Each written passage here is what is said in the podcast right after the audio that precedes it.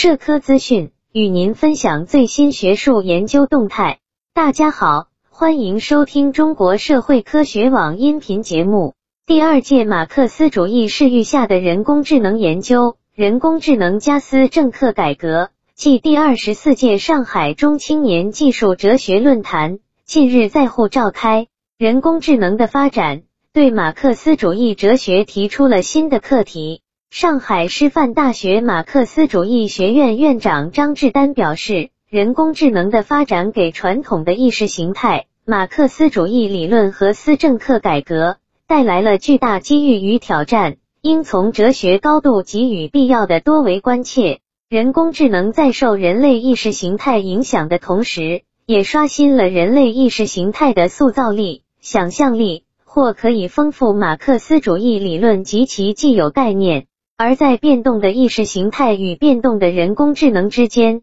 存在着值得探索的巨大可能性空间。我们应慎重对待人工智能的当代发展，保持意识形态与人工智能之间必要的张力，让意识形态，特别是马克思主义理论，引领人工智能和智能机器人健康发展。使其更好的服务于人类美好生活。人工智能时代对思政课教学提出了改革要求。上海社会科学院哲学研究所副所长程素梅认为，人工智能研究应聚焦人工智能的本性与理解、人类文明的演进与基本特征，以及如何建构关于人类文明未来的伦理学。人工智能革命与前三次技术革命不同。它是一种汇聚技术，从赋能技术转变为复制技术，具有适应性、融合性、互联性和意识性等显著特质。我们不能将人工智能笼统的归于信息革命，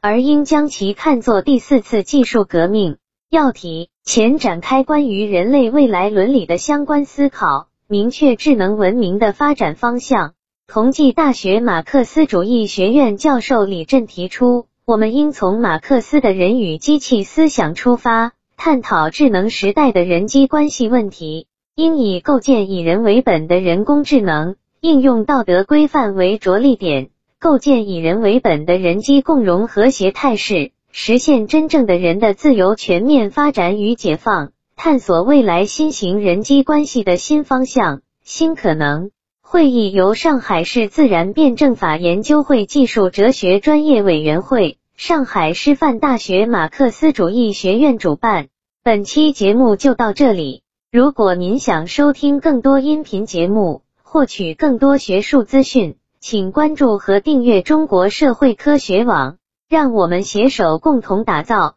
哲学社会科学爱好者的精神家园。感谢您的收听，我们下期再见。